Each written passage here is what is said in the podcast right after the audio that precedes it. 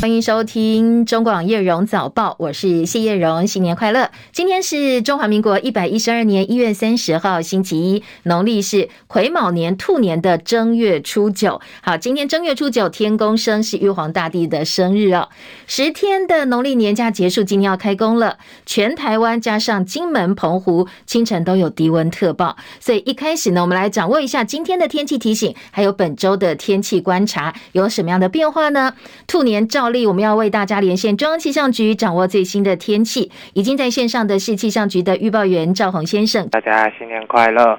那今天的话呢，寒流是逐渐在减弱，不过清晨呢，其实都还是有辐射冷却的影响。刚刚主持人也说了，各地都是比较偏寒冷的，在西半部跟宜兰的最低温大概是八到十一度，花东则是落在十一到十四度之间，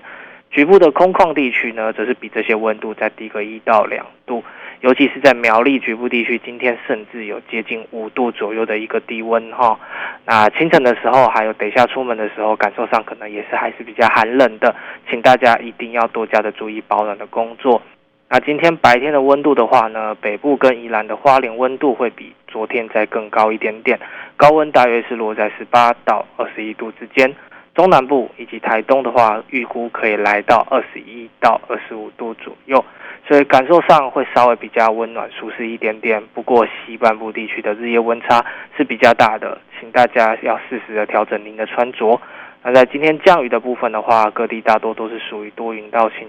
可以看到阳光的天气。只有在花东地区以及恒春半岛可能会有一些零星飘雨的状况。另外呢，今天在桃园到云林的沿海空旷地区，以及恒春半岛各离岛，还是容易会有比较强的风出现。海边活动也请大家一定要多加注意安全。最后，在一周天气的部分的话，这种比较稳定的天气，也预估会持续到二月一号，也就是礼拜三。在礼拜三之前呢，各地的高温也会逐步的回升。到礼拜三之后呢，各地都有接近到二十五度左右的一个高温。不过紧接着到了二月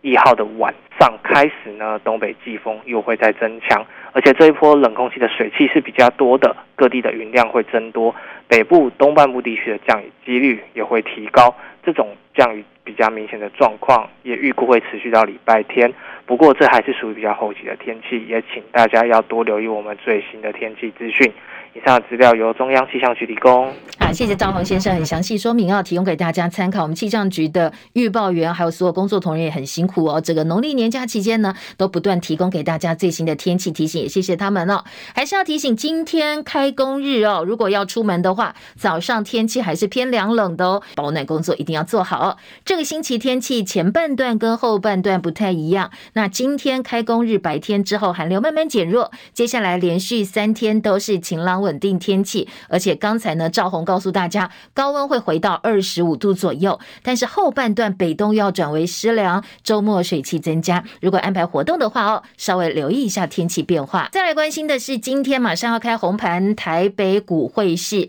农历年前台股十七号封关，会市十九号封关，在整个农历年假期间呢，台北股市休市十二天，今天金兔年开红盘，在我们休市的期间呢，美股的科技股是大涨的，费半指数劲扬百分之五点一六，台积电 ADR 大涨了百分之七点四九。所以法人估计，在台积电跟电子股领军的情况之下，今天台北股市渴望跳空大涨，上演兔跳行情，有机会挑战年线一万五千三百九十点。回顾台股在一月十七号虎年封关日，因为长假效应，大家比较观望的关系，所以大盘收盘只有小涨五点，收在一万四千九百三十二点九三点封关。今天汇市也要开红盘，虎年呢，台币收在三十点三六八兑换一美元。今天汇市的观察广告之后，回到现场继续。哎呦，眼睛好酸哦！妈，你每天划手机看电视，当然酸。哦，我一个人在家就很无聊啊。如果怕无聊，可以听滋滋线上听啊。什么是滋滋线上听啊？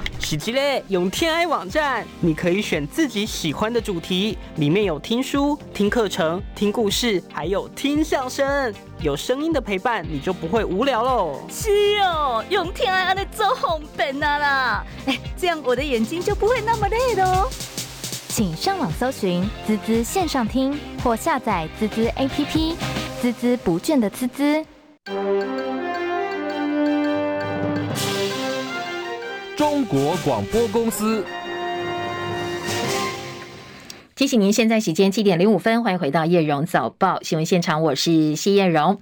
台币虎年收在三十点三六八兑换一美元，今天股汇都要开红盘。观察金兔年在春节期间，主要非美货币包括韩元、欧元、新元兑换美元，通通都是升值的。日元微幅贬值，但是波动幅度也不大，所以预料今天有机会上演股汇双涨行情。如果股市大涨的话哦，外资汇入力挺台币，有机会冲向三十点二元兑换一美元。不过拉长线来看，还是要回到基本面。台币如果想要重返二字头，还要靠出口来拉抬表现。而美国联储会维持鹰派紧缩立场，研判终点利率会升到百分之五以上。不过升息幅度渐缓，而且市场慢慢酝酿通膨降温，经济衰退恐怕会让联准会被迫提前降息的预期。当然，这个也会牵动到全球的金融市场表现。好，在我们放假这段期间呢，准行政院长陈建仁完成了内阁的征询作业，人事大致拟定。现任行政院长苏贞昌将在今天早上的九点半钟召开临时院会，率领行政团队总辞。下午两点钟，由行政院秘书长李孟谚、新任发言人陈宗彦来开记者会，正式对外公布新任内阁团队名单。从明天开始，新阁揆陈建仁率领的内阁呢，就会正式的走马上任。不过，NCC 主委、中选会主委还有公平会主委三个人，因为是任期制的关系，所以不在这一次内阁改组的名单当中。过去这几天，陈建仁陆陆续续公布了三波内阁首长名单，大概整理一下三大特点：一个是增加的首长呢，新的面孔有九个人，二十九人留任，还有四位新增的女性阁员。不过，其实，在整体的人事任用上，陈建仁大部分还是沿用苏内阁成员。而四个非苏内阁的新人，包括了准副阁揆郑文灿、准内政部长林佑昌、准海委会主委管碧林，还有准文化部长史哲。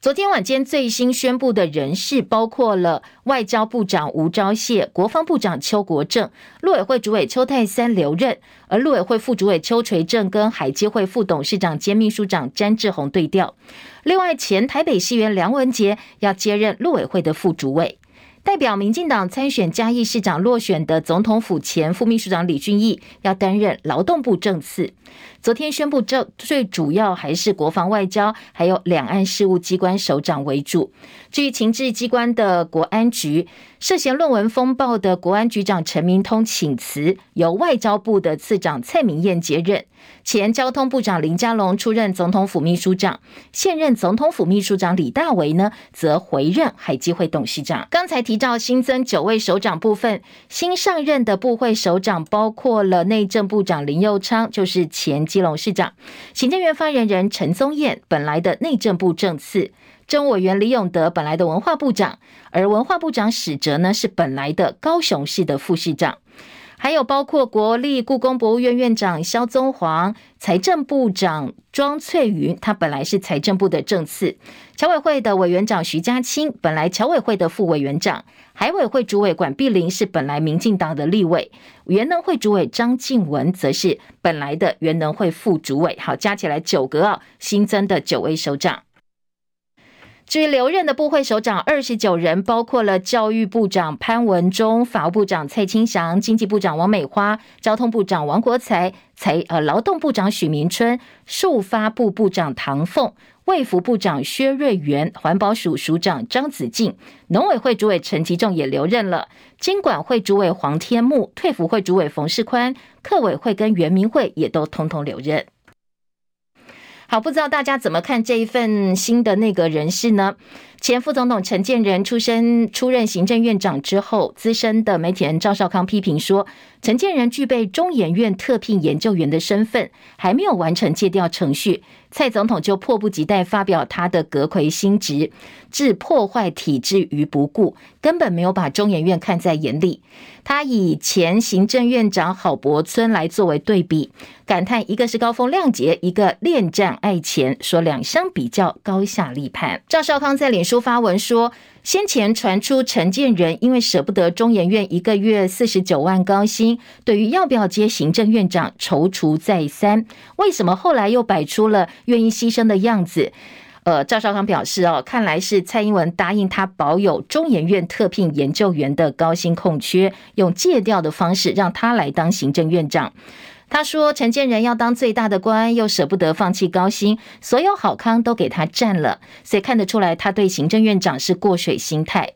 为什么会这样讲哦？赵少康说明，行政院长月薪三十二万，特别费八万，一个月四十万，跟陈建仁中研院待遇相似。不过，行政院长退休之后的待遇远远不及中研院可以做到死的特聘研究员待遇。所以，陈建仁呢，当时不领副总统优遇，是因为比不上中研院的待遇。当年郝柏村担任行政院长，立刻办理退伍，放弃陆军一级上将身份，不再接受本来可以终身享有所有一级上将待遇。所以他形容一个是高风亮节，一个恋战爱钱。郝柏村跟陈建仁高下立判。捷克总统当选人帕维尔团队证实，帕维尔计划三十号跟蔡英文总统通话。礼拜天，帕维尔已经透过电话跟乌克兰总统泽伦斯基对谈。戚海伦的报道。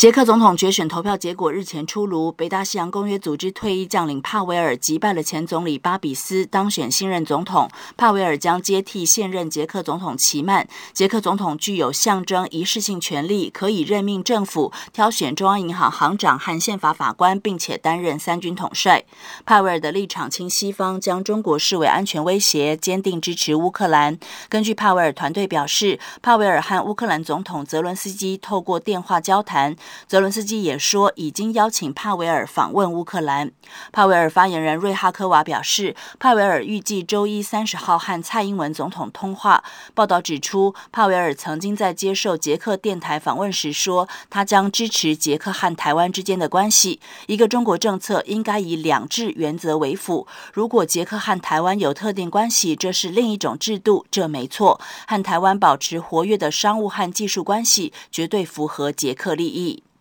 记者戚海伦报道，美国媒体 Politico 报道，有一群美军官员正在推动五角大厦批准向乌克兰提供 F 十六战机，来帮助基辅抵御俄罗斯飞弹跟无人机的攻击。随着美国等西方国家承诺提供乌克兰主力战车，乌克兰也正在跟西方盟友加快讨论提供长城飞弹。乌克兰总统泽伦斯基谴责体育中立的想法。他认为，当乌克兰运动员在战斗当中死亡之际，俄罗斯的运动员却能够获准参加比赛，这是不对的。他说呢，乌克兰会发起国际运动，阻止俄罗斯参加二零二四在巴黎举行的夏季奥运会。土耳其总统埃尔段首度表态，安卡拉可能会单独批准芬兰，而不接受其北欧邻国瑞典加入北大西洋公约组织。另外，路透报道，美国空军上将米尼汉警告说，美国可能在两年之后跟中国开战。新接任美国国会众议院外委会主席的麦考尔也告诉美国福斯电视网福斯周日新闻节目当中，他受访表示，美国为台湾跟中国发生冲突的可能性确实非常的高。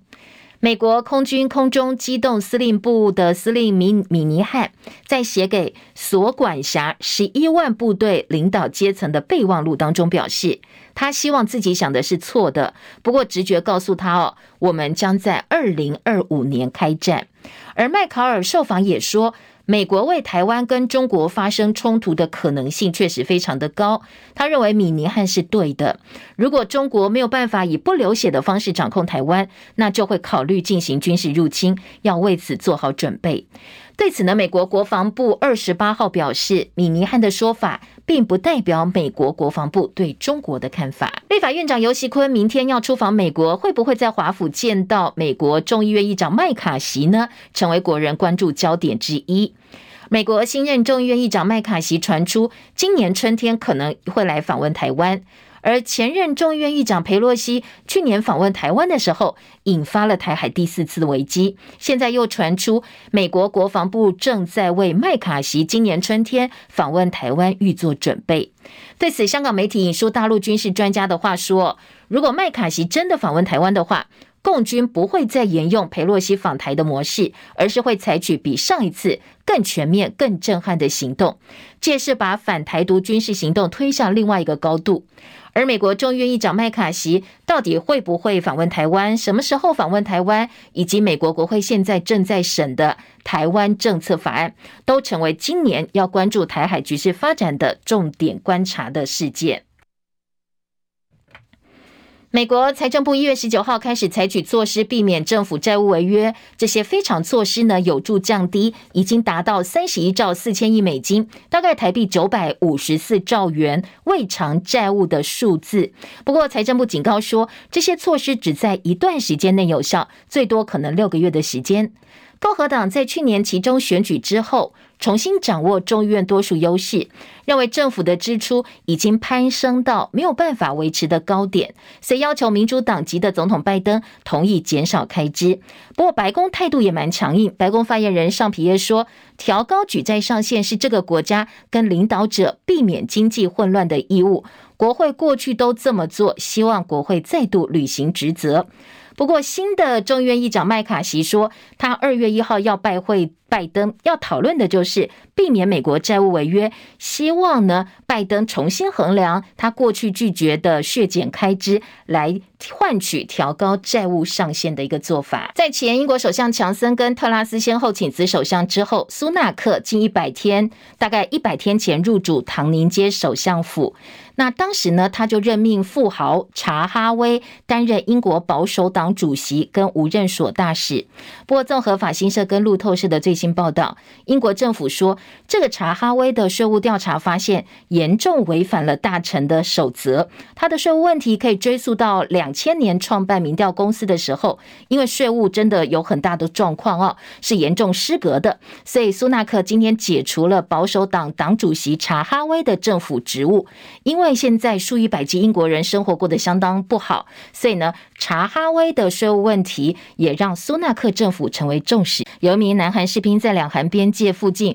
误扣机关的呃机关枪的扳机，所以让南韩军方通知北韩。赶快澄清，这一次的开枪是意外，而不是蓄意开火。南韩上一次在边境交火是二零二零年的五月份，当时北韩至少有四发子弹击中位在非军事区的南韩监视哨所外的外墙，所以南韩军队有所反击。南韩军方表示，二十八号晚间在江原道边境进行训练的时候，发射了四发实弹，所有子弹都落在南韩这一边，也没有传出任何人员伤亡的通报。巴基斯坦发生巴士失控冲出桥面坠入山沟之后起火，至少造成了四十一人死亡。好，巴士坠落的原因呢，现在还在调查。日本群马县有一处山林发生雪崩，造成一名四十六岁男子被埋失踪，找到的时候宣告不治。而长野县昨天也发生了雪崩。为数不明的滑雪者受困受伤，现在只知道有十一个外国人已经脱困下山。因为天候的关系，所以今天白天才会继续后续的搜救工作。农历过年假期的最后一天，新冠肺炎疫情升温。昨天宣布新增两万七千一百零五例的本土个案，比上个星期天增加八千两百三十四例，增加了百分之四十三点六，好，超过四成哦。另外有两百四十五例的境外移入，二十二例的死亡个案。指挥中心发言人庄人祥说，虽然说跟上周相比病例数是上升的，不过好消息是，如果跟前天相比是小幅下降。换句话说，并不是一路往上走，一路上升。庄人祥表示，受到农历过年民众出游、亲友团聚的影响，预期下周病例数也会增加，甚至。增幅还会超过本周的增幅。疫情回升会不会影响到本来在农历年前宣布说，哎，过完年之后可能会宣布在室内、室外口罩都解禁的相关政策？庄人祥表示，可以先宣布再择定实施的日期，所以应该不会受到影响。但是这个政策呢，还要再做进一步讨论。今天对外宣布的可能性并不大。大陆防疫专家警告说，疫情管控开放之后，感染会一波呃一峰三波，而春节之后是第二波的感染高峰。不过，根据中国疾病预防控制中心最新的发布，阳性数跟阳性率都是下降的。上海中医药大学急危重症研究所的所长方邦江表示，新冠病毒传播渐渐变弱，并不是因为病毒本身发生了变化，而是因为大部分人都感染过了，所以有群体免疫的关系。病毒现在有一点点传不动了，没有办法再传播下去哦。所以专家研判，大陆短期之内应该也不会再出现疫情的高峰。大陆女星春夏今年三十岁，二零一五年靠着电影《踏雪寻梅》当中的亮眼表现，拿下了香港奥斯卡影后的宝座。不过呢，她在二零二二年十一月爆发白纸革命的时候，疑似在网络上留言力挺抗争的学生。她当时写下的文字是：“嗨，什么也做不了的我们。”只能在家里跺脚掉眼泪，引起很多网友讨论。最近有眼尖网友发现说，疑似因为相关言论，他被大陆官方给封杀了。本来他列在参演新片《风再起时》海报上的出演名单，但是名字呢被悄悄的移掉。另外还有人说，央视今年春晚节目单本来也有他的名字，但是正式播出的节目却没有春夏。所以种种迹象显示呢，他可能因为当时白纸革命的留言，现在被官方封杀。大陆江西有一个读高中一年级十五岁男同学胡星宇，去年十月在学校离奇失踪。他离开宿舍门口之后呢，从监视画面消失，学校其他所有的监视器都没有他的身影。好，这是一个封闭的校园哦。警方多次在邻近地区搜索，也都找不到人。这个案件持续引起大陆网友的关注跟讨论，因为好端端的人怎么会在封闭的学校里头消失呢？家属怀疑案情不单纯，认为可能校方有人。害死了胡星宇，网络上还有很多的阴谋论，可能跟活摘器官有关系等等揣测不断。在他失踪一百零六天之后，昨天当地警方突然宣布说：“诶，在距离学校不远的山林上找到了他上吊的遗体，经过 DNA 鉴定确认是胡星宇，而发现遗体的地方也曾经被警方地毯式的搜索过。所以网友强烈质疑说：这么多的疑点，怎么会在一百零六天之后找到了一具上吊的遗体？而过去曾经找过这些地方哦。”好，这个胡星宇的母亲非常悲痛的发文说：“找真相路上不会停止，一定会。”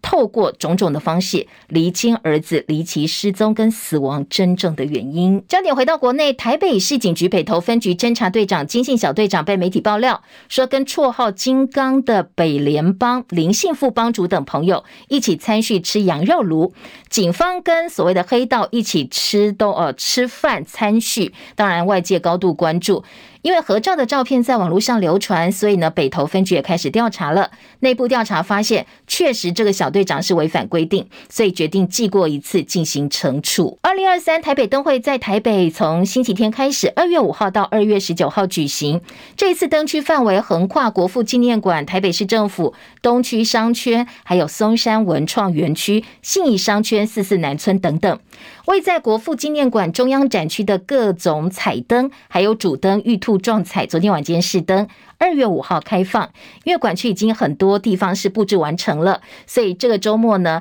很多民众都提前到现场去看灯，这个赏灯。而今年高雄灯会则移师左营的莲池潭，莲池潭水面高达十八公尺，人气贴图的巨型充气装置，是今年高雄灯会最萌的卖点。温兰奎的报道。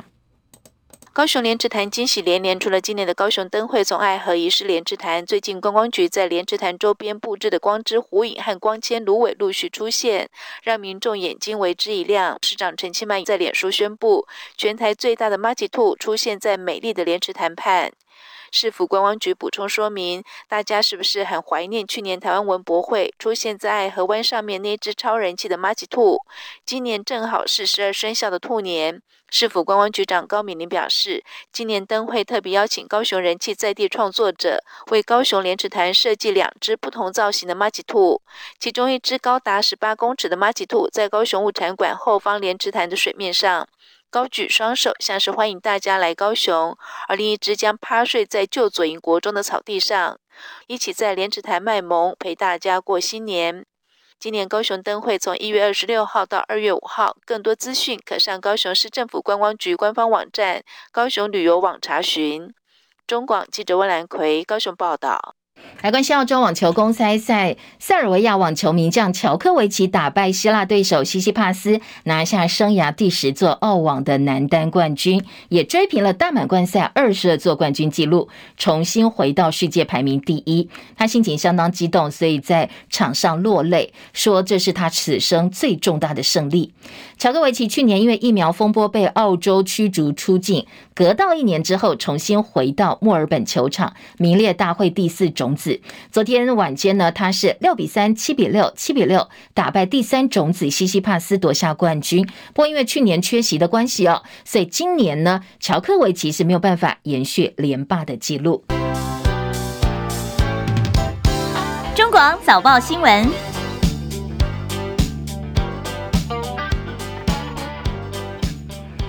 中广新闻在 YouTube 频道直播，跟我们在频道上哦，中广的广播频道、流行网、新闻网、音乐网，以及我们在 APP 上中广线上听的 App，同时提供给大家中广叶榕早报的读报服务，也欢迎大家锁定收听，持续来关心国内外大小事。也要提醒在线上哦，YouTube 频道上的好朋友，记得哦，在直播现场帮叶榕按赞、分享、订阅频道。好久没有开直播了，所以呢，帮我们冲冲人气，让更多的人看到、听到中广叶榕早报。谢谢大家。今天早报在头版的新闻重点，兔年第一天读报哦。平面媒体在头版的焦点有三大焦点。首先呢，陈建仁的那个人事昨天公布了第三波嘛哦，还有接下来呢，在各个部会首长留任的啦，或者是新加入，有什么样的评价跟观察？各个报纸头版内页都报道了。而在呃今天的联合报，除了头版头条之外呢，内页二版、三版有分析。中国时报这则。新闻放在头版二题，加上内页的二版。自由时报今天呃头版通通卖掉了，是卖广告，所以在头版没有任何一条新闻。而在人事部分呢，则是被挤到了四版。至于另外一个新闻重点是，六十三家台企现在获准重新输入中国大陆，也包括金九在内。这则新闻今天是中国时报的头版头条，联合报的头版二题，自由时报在内页的三版也都有分析。当然，大家切的角度不太一样哦。整个过程，国台办宣布的内容，还有自由时报在内页说，呃，这是分化手段，绝对不会成功。另外，台北股市。是今天金兔年开红盘，经济日报头版头条，中国时报头版下半版面。而在整个趋势的预测部分，大家都还蛮乐观，因为在我们休假期间，美国股市表现还不错，科技股啦、台积电 ADR 表现都很好，所以估计今天开红盘几率非常非常的高，上看一万五千点大关。自由时报头版卖广告，二版呢就是做台北股市哦。汇市经济日报也是二版做大标题的报道。好，快快速掌握了一下今天在各个报纸头版重点，我们就回头来听听看刚才提到的这些新闻话题当中还有哪些进一步的报道。中国时报今天的头版头条，国台办宣布，包括金九等六十三家业者登陆解禁。金门县长陈福海、立委陈玉珍等人到厦门磋商，国台办主任宋涛亲自拍板。好，这是中国时报。联合报说，六十三家台企企业渴望恢复输入，就是输到中国大陆哦。大陆国台办指厂商已经完成注册，行政院跟陆委会正面看待。好，当然也有我们官方的一个回应，跟除了这些呃金门啦地方自己去接洽之外，官方也提出了很多的。沟通的需求，至于在中国大陆部分，这些几乎都是已读不回的，所以呃，对官对民或对中央对地方的方式跟态度有很明显的不同。中国时报今天在头版点到了说呢，昨天国台办发布新闻稿说，去年以来部分台湾食品企业没有按照规定走完整个注册的程序。影响产品对大陆出口。最近，台湾部分企业向大陆主管部门提交补充完善相关资料，所以呢，呃，台湾又有相关人士跟陆方表达诉求嘛，希望早日恢复对大陆出口。陆方高度重视，积极处理。已经有金门酒厂等符合要求的六十三家企业予以注册或更新注册讯息，对不符合要求、暂时无法注册者，也已经逐一说明具体原因了。至于小三通常态性的续航，对岸乐观其成。这是小三通的春节专案复航两阶段续航，金门部分表示，疫情趋缓，在可防可控前提之下，复航非常的平顺，所以后续会把金门的医疗量能跟防疫现况让陆委会了解，希望小三通在二月六号之后就可以持续的通航了。国台办乐观其成，说陆方会针对小三通的各个港口投入更多检疫设备，让每个透过小三通往来的旅客，在确保健康安全的情况之下，也能够减低对金马医了量能的负担，所以听起来呢，呃，地方跟大陆沟通的状况是还蛮好，气氛也不错。陈玉珍表示，现在两岸关系呢，在官方部分气氛不佳，问题还是要面对，希望能够多多沟通，减少误解发生。而陈玉珍利用参叙机会送了宋涛，就是国台办主任宋涛，金门一条根，寓意两岸同属一条根，希望呢能够多多沟通，互相的往来。好，陆方还说，有部分企业现在还没有过关的，我们也会努力帮你过关哦。好，这是中国时报、联合报今天头版下半版面的重点，包括大陆国台办说厂商完成了注册。大陆解禁部分的台湾企业的食品恢复输到中国大陆，行政院跟陆委会正面看待，同时喊话中国大陆说，不要再以食安监督之名制造非关税贸易障碍。在今天的两个报纸哦，包括中时联合内页呢，也都针对新的海陆两会人士跟目前的两岸气氛有做了一些呃后续的补充报道。联合报今天在二版中间版面说。六十三家输入食品解禁，台企乐见，台商希望喊话再来下阶段，能够全面小三通，增加航点。陆委会则说，小三通会做滚动式的检讨，会按照现在春节专案的执行状况跟疫情变化来重新评估做讨论。自由时报这一则新闻今天放在三版的下半版面，标题是。违反自由贸易报复性的禁令，却又 N 几式的开放，金九输到中国大陆解禁，立委说这是分化台湾的政策不会成功。好，自由时报今天在三版引用了民进党立委的话哦，说呢，中国是故技重施，利用违反自由贸易差别对待的方式，试图要分化台湾社会。民进党立委赵天麟表示说，过去哦，国际经验，俄罗斯也曾经施惠给乌克兰的亲俄罗斯势力，但是不管是亲俄罗斯势力呢，还是说呃你是反对俄罗斯势力，都同样遭受战火之苦。说中国此举只达到大内宣，对于两岸和平并没有帮助，也没有办法改变台湾跟国际社会对于中国的负面观感。而民进党立委郭国文则说，呃，部分县市首长跟中国如果是一搭一唱的话，就是罔顾国安，认为呢，这个其实在两岸对话的前提之下哦，是官方对话的前提之下是不妥当的。好，自由时报今天的三版报道。那我们来听听看最新的内阁人事哦。好，在我们休假这段期间呢，呃，基本上已经大概都已经安排好了。新任的行政院长就是前副总统陈建仁准阁揆，他昨天公布了最后一波的阁揆首长名单，呃，内阁首长名单，外交部长吴钊燮、国防部长邱国正、陆委会主委邱泰三，通通留任。今天联合报头版头条呢，就把这三个人的照片配合了大标题。国安三部会，吴钊燮、邱国正、邱泰三留任，做到了版头大标。说呢，在这一次的内阁当中，最后一波的首长名单，梁文杰接副委，陆委会的副主委。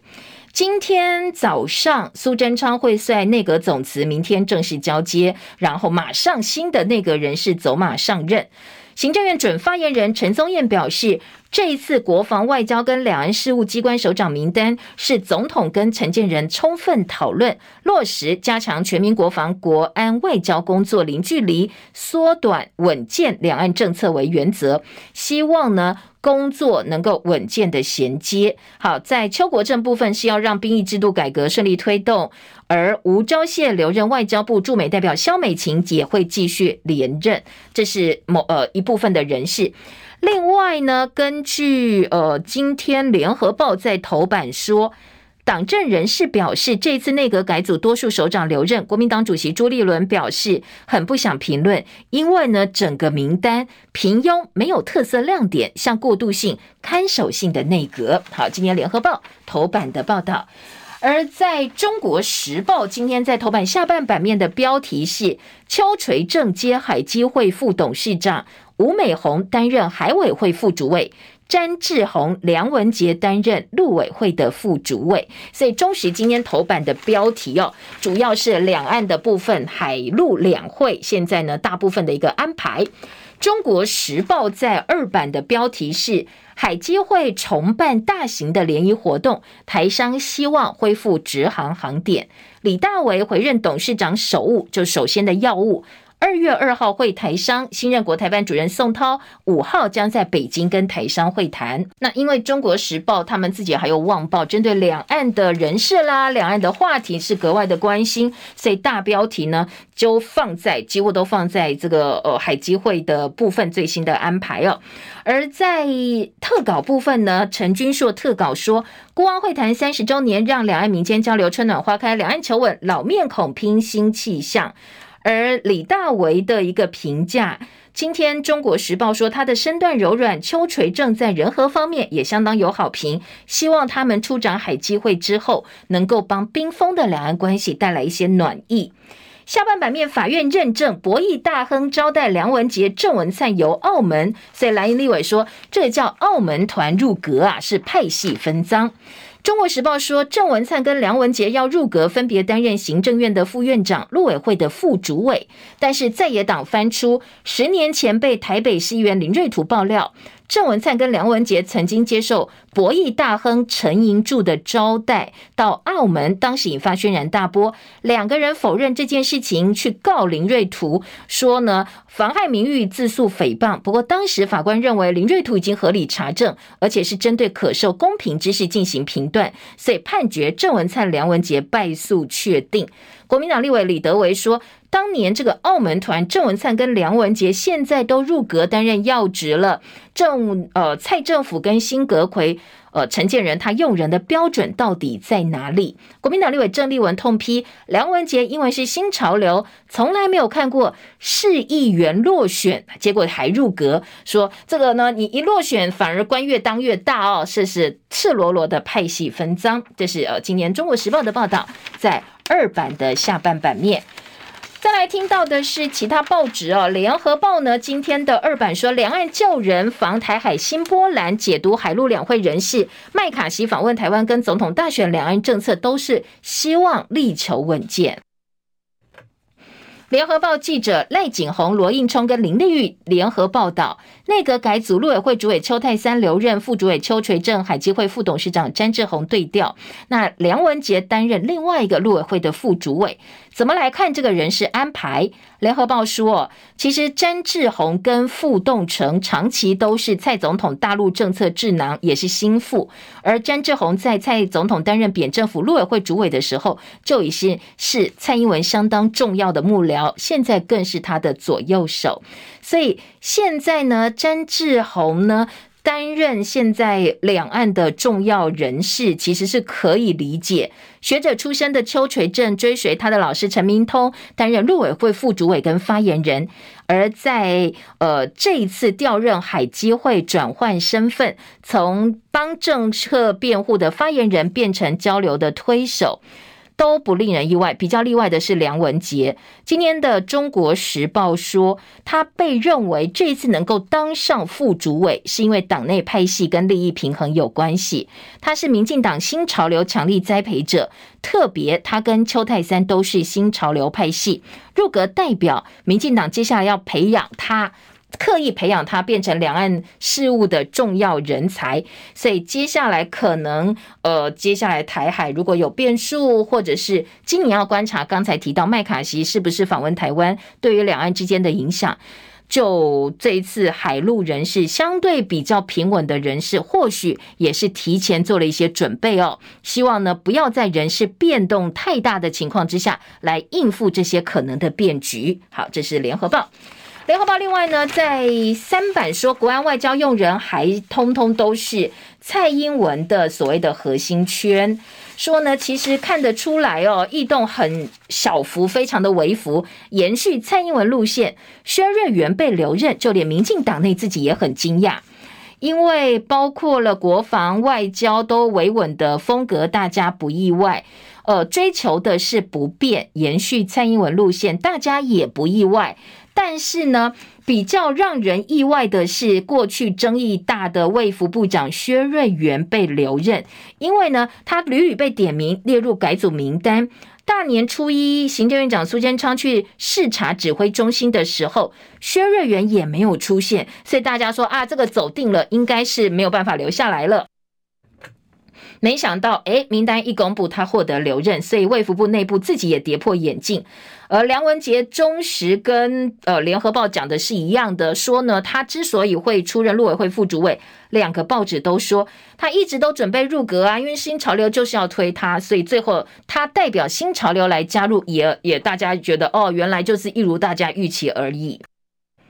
霸气邱国正按政治依让受到信赖，好，这个非常熟稔政治圈的呃这个依让关系或者是态度身段，所以呢说虽然他有自己独特个性跟霸气，但是跟形同是民进党政治任命的军政副部长。薄鸿辉合作相当愉快，所以呢，这一次留任渴望直达蔡英文任期结束，应该会一路做下去了。说过去呢，他的霸气不在前，不在这个退辅会主委冯世宽之下，但是呢，面对治军相关的问题，却能够谨小慎微。例如外岛一度误用被民民用的无人机侵入营区。外界说他可能会当场下令击落，不过他坚持不开第一枪，宁愿等到总统下令外界关切，才按照国安单位的建议去加以反制。所以，哎，这个一个反应呢，跟表现，民进党相当喜欢，所以受到了青睐。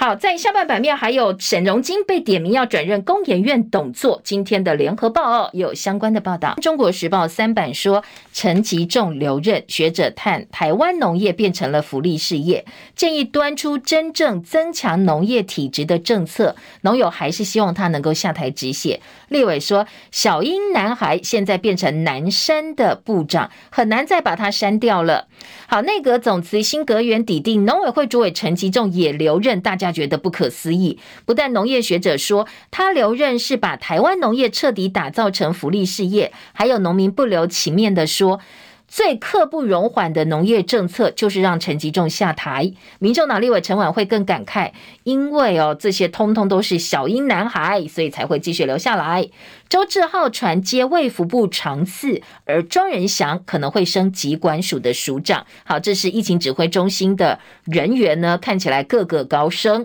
朱立伦探没亮点，王鸿维评批评这是抄袭组合内阁，沦为国际异类。国民党立委王鸿维痛批民进党推出的是抄袭组合的执政团队，所以呢，大家都在看哦。陈建仁担任国科会主委期间，二零零七年。挂名共同作者的论文投稿到国际知名期刊，被期刊编辑说涉嫌抄袭。当时陈建仁说：“我不是抄袭，我是抄录不当。”那最后台大医学院的学伦审议委员会，台大医院的学伦委员会认定。英文部分确实有抄袭，一直到二零一五年，他被质疑才公开说，呃，他没看过论文，所以不知道内容是什么，才会挂名这个作者。好，这个是呃，今天在王宏维指的部分，过去除了郑文灿之外，呃，现在陈建仁也被翻出来哦，过去有抄袭的争议。借调阻隔，赵少康轰陈建仁恋战爱钱，跟郝柏村放弃终生忧郁相比高下立判。情治首长不宜频频走马换将，记者吕昭龙的特稿一样哦，说希望以稳定为主。好，这是今天在中国时报关于这次内阁人事的报道跟评论。另外一个新闻重点呢，就是麦卡锡访问台湾跟捷克的准总统要跟蔡总统通话哦。好，在麦卡锡访问台湾的部分呢，今天在呃《中国时报》的《旺报》二版说，可能接下来麦卡锡访问台湾的时机跟几率，大家都在猜。联合报说访台几率相当高。国民党立委张启臣说，政府应该对美方表达我方的利益，我们要充分表达我们的国家利益。不管这个麦卡锡目的是什么，我们自己要讲清楚，因为后续的政治效应不能够不看待、不认真的看待。他也多次提醒外交部长吴钊燮，太多的大内宣、大外宣会让国人对美国跟台美关系没有信心，因为后来证明结果是不如预期的。而游锡堃这一次访问美国，会不会会麦卡锡也备受关注？好，这个是今天在联合报的报道。捷克总统打算跟蔡英文通话，府方证实在规划当中，帕维尔是前北约将领，以将近六成的支持率当选，巩固政府亲西方、谨慎对待中国的立场。这是《旺报》的标题。自由时报说。捷克准总统要跟蔡总统通话，那蔡英文第一时间恭贺他当选，希望深化两岸之间的民主伙伴关系。自由说，台捷关系稳定升温，往来越来越密切，而且呢越高调。好，这是自由时报哦。继续来听的是，呃，在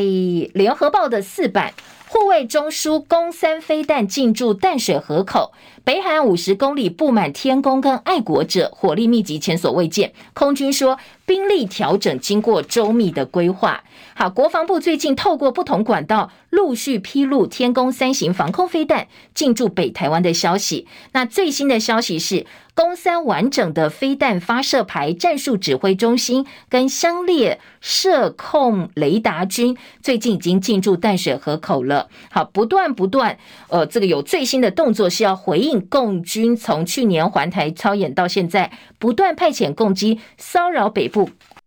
空防的举措。强化北台湾防务，弓三进驻淡水河口只是开端，因为我们研判老共真的要打过来，第一集一定先打台北，所以我们必须要做好准备。好，另外在呃今天的联合报哦，在特稿部分则说，麦卡锡访问台湾的冲击将是我们全新国安团队重大挑战，因为哦。老共绝对不是乐见这一次的状况。那这么敏感的时候呢，蔡政府必须要体察整个情势，跟上一次裴洛西来台湾也不太一样了。因为呢，上一次回头来看，裴洛西访问台湾没有带来红利，反而让国内外警觉战争的风险。如果我们这次又表错情的话，恐怕连拜登政府都得罪。所以国安团队真的要很谨慎才行。好，这是联合报今天特稿的提醒。在社论位置的提醒，好，侯友谊深坑发福袋，民众高喊未来总统二零二四人选。朱立伦说，等南投补选投票之后再来讨论。绿营总统初选按照规矩来，所以呢，三月就会开始起跑了。蒋万安、江启臣、苏俊斌跟罗志强今天在联合报的分析说，这是蓝营新生代的接班梯队已经逐渐成型。经济日报头版头条：台股开红盘，半导体、车电族群有望领军往上攻，而市场预期大盘应该有机会满堂红，双嘎催动台股大盘上攻一万五千点。因为美股在我们封关期间是大涨的，所以呢，今天在经济日报说，今天有机会上攻年线一五三九零，甚至波段挑战一五五零零点。好，这是经济日报。而在台币部分呢，今天联合报财经版面说，双利多有机会股会双涨的情况之下，那如果联储会放缓升息，非美货币反弹，台币呢有机会测试三十块钱的整数大关。台币行情今天财经报纸内页也做蛮大的，而在呃经济日报的二版啦，或者是工商时报三版也都看得到相关的报道。今天的经济日报说要短线挑战三十块，而且下半年有机会重新看到二十九字头。工商时报今天头版头条，台积兔年是 V 型跳高。三奈米第三季火力全开，法人说下半年季度营收会冲破两百亿美金。台积电三纳米先进制程的布局概况，今天的工商时报利用头版来告诉大家。另外，在经济日报说，AI 赛局效应，台积赢急单，苹果、超微、辉达都找上门，五奈米需求加快升温，所以第二季的营运本来是淡季，现在也有机会注入暖流了。但是这些市场上的揣测跟推测哦，在呃台积电部分呢，公司都是不加以评论的。今天的内页新闻影剧焦点几乎都是王力宏复出该开唱，赌城将近五千个座位通通卖满。那因为过去呃他在跟他前妻哦，在很多的争议部分呢。呃，传闻对他不见得讨喜，但是这次显然歌迷并不在意哦，所以网络上很多讨论说，哎，这可见呢，呃，这个王力宏他自己本身歌迷的粉丝的基础还是相当雄厚的。体育焦点，台湾队、中华队最后三十人名单。经典赛呢，呃，已经正式开训了。昨天开训的现场跟三十人最后名单，马上一周之内就会公布。今天在体育版面，各个报纸呢都有开训现场的报道，以及接下来呃详细名单可能的预测，还有中华队的战力分析。有兴趣的体育迷呢，千万不要错过了。以上是今天兔年第一天开工日，我们提供给大家的早报服务。谢谢大家准时收听，明天见，拜拜。